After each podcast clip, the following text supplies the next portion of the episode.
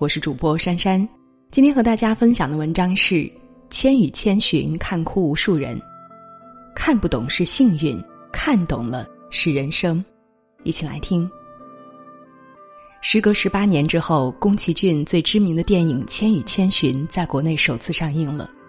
有人说，高中时第一次看，只沉迷于其中奇幻的美景；如今步入社会，成家立业，再看已是泪眼婆娑。有那么一些画面让我们感动，有那么一些对白让我们难忘，有那么一些故事让我们感同身受。初时不知影中意，再看已是影中人。《千与千寻》教给我们的第一个道理就是：做人不能太贪婪。在误入神灵世界之后，千寻的父母在冷清的街道上发现香气四溢的美食。在不顾千寻的劝阻，又未经过主人允许时，他们便开始大快朵颐，吃的越多，就越沉溺在美食中无法自拔，直到天黑都停不下来。在千寻逛了一圈回来后，他们已经变成了两头猪。汤婆婆给出的理由是：享受了本不属于自己的美食，只能变成猪来抵偿。人一旦有了贪念，最后只会变成被欲望控制的动物。然而，现实中的我们在面对诱惑的时候，又有多少人能做到见好就收呢？还有贪污的青蛙，因为贪财，在熄灯后独自来到浴室地板缝里找金子，在看到妖怪无脸男混入汤屋后，第一时间没有逃跑去举报，而是被无脸男用金子诱惑，最后成了无脸男的腹中餐。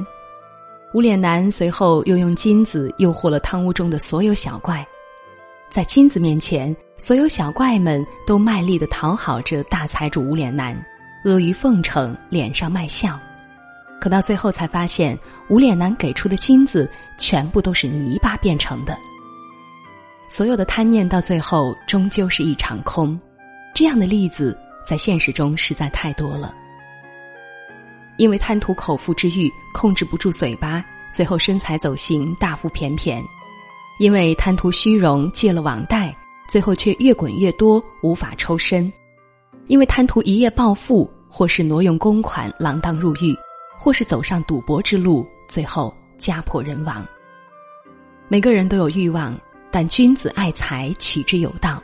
不属于你的，不要起贪念。在遇到白龙之后，白龙告诉了千寻贪污的第一个规则：所有人都要工作，如果没有工作。就会被变成动物。随后，白龙又指点千寻去找汤婆婆，要求在这里工作。虽然汤婆婆一再诱惑加恐吓，但千寻还是一直强调着：“我想在这里工作。”这又何尝不是我们社会的准则呢？要生存下去，你只有不断的努力工作。有了工作，也必须要证明自己有价值，才配得上大家的尊重。一开始，所有小怪都看不起千寻，因为他是人类，因为他很瘦小，看起来不会做事。但千寻用自己的努力在证明着自己的价值。他努力擦地板，努力清洗最脏的浴室。在拖着一身淤泥的河神到汤屋的时候，所有的小怪都嫌弃太臭，不去招待。只有千寻与灵努力的去为河神泡汤，并且帮助河神清除了身体里的垃圾。当所有人都抵挡不了无脸男的时候，又是千寻站出来阻止了无脸男。证明自己的能力和价值后，贪污的小怪们开始尊敬千寻，并喜欢上了这位小姑娘。这就是人生，你必须用自己的能力去获取别人的尊敬。在千寻识破汤婆婆的诡计之后，所有小怪都为她喝彩，并且欢呼的送千寻离开。人和动物最大的区别是什么呢？就是工作。很多人把工作看成不得不干的必要之恶，是为了吃饭的生存的无奈之举。但稻盛和夫曾经说，劳动的意义不仅在于追求业绩，更在于完善人的心灵。工作除了让你有安身立命的本钱之外，更能够让你展现自己的价值，赢得别人的尊重。除了必须要工作之外，白龙告诉千寻，贪污的第二个规则是，不要忘记自己的名字。忘记自己名字会被汤婆婆控制。名字是一个人的本心，要生存下去，只有不断的工作，但在不断的工作的过程当中，千万不要丢失自己的本心。可这个世界上又有多少人忘记了自己呢？白龙为了学习魔法，丢失了自己的名字，只能够沦为汤婆婆的工具。无脸男是一个性格单纯的妖怪，可是为了排解孤独，为了被认可、被需要，不惜吞噬一切，成为一个看似强大却虚无的怪物。汤屋就像一个大染缸。一张白纸的无脸男只能够被污染。还有汤屋里的各个小怪们，在日复一日的工作中，也渐渐迷失了本心，对上级阿谀奉承，对下级又处处刁难。他们被这个社会所同化，丢失了自己的名字，变成了八面玲珑的青蛙，变成了只会搬砖的小煤灰，变成了唯利是图的汤婆婆。像不像我们自己呢？在社会中，慢慢变成了王经理、李医生、刘总监，慢慢丢失了自我。在虚浮的尊崇后，在高强度的工作后，他们或许偶尔会想起自己最初的梦想，只是想要一张车票去看看这个世界。锅炉爷爷、小煤灰、灵、大萝卜，他们都对千寻充满善意，因为他们在千寻身上。看见了曾经那个坚持的自己。人世间最难的就是一直可以做自己，金钱、权力、荣誉，最终都会离去，只有自己会永远忠实的跟随着自己。影片一开始的情节就是千寻要搬家了，他很不开心，瘪着嘴，颓废的躺在后座上，因为搬家意味着他要和自己以前的朋友说再见。他又要处于一个陌生的环境中。然而，贪污的经历会告诉他，孤独才是人生的常态。有些路只能自己走。在父母变成猪之后，是白龙的出现给了绝望的千寻一丝温暖和光亮，但白龙也不能一直和他在一起。白龙告诉了他接下来的路：去找锅炉爷爷，去找工作，但具体的路还是要自己一个人来走。没有人可以陪你。千寻去寻找钱婆婆的时候，灵也只是送她到铁轨旁，并且嘱咐千寻：接下来的路你要自己走。幽灵列车，这是一趟没有返程的列车，搭乘这一趟车的除了千寻之外，都是看不见脸的幽灵。我们不知道他们是谁，他们只是安安静静坐着，到了站就拎着行李离开。这是他们生命的最后一程，这最后一段路也只能自己走完。人生就是一列开往生命终点的列车，路途上会有很多站口，没有一个人可以自始至终陪着你走完。你会看到来来往往、上上下下的人，如果幸运，会有人陪你走过一段。当这个人要下车的时候，即使不舍，也应该心存感激，然后。挥手道别。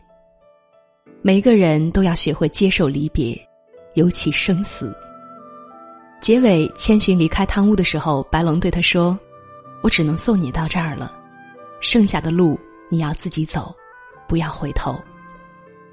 成长的路上，即使再难，即使再有不舍，你也要学会往前看，一个人勇敢的走下去，这便是人生。”有人说，宫崎骏一生只拍了一部电影，名字叫做《爱与成长》。他就像是一个老朋友，把那些生命当中最难能可贵的纯真和善良，都一笔一画的画出来，展现在你面前。可是我们看到的，又岂止是一帧帧的画面？那些场景里，早已经暗示了每一个人的人生。曾经看不懂的，经历过，自然就懂了；过去不明白的。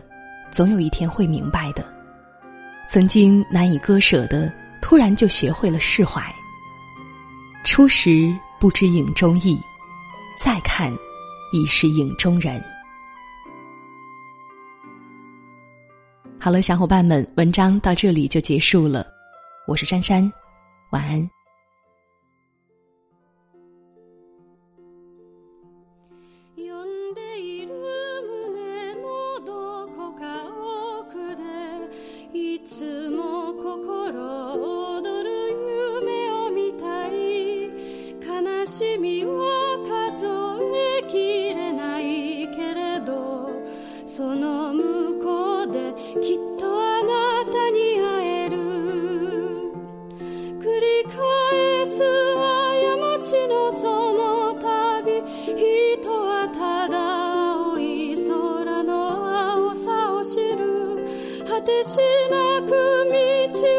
続いて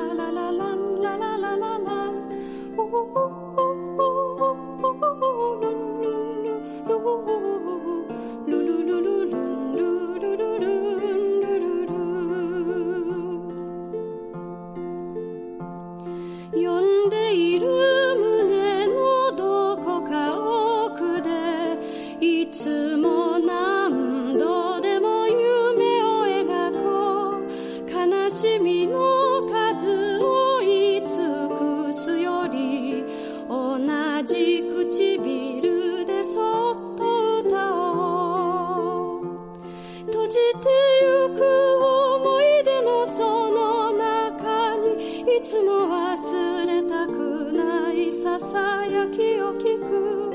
粉々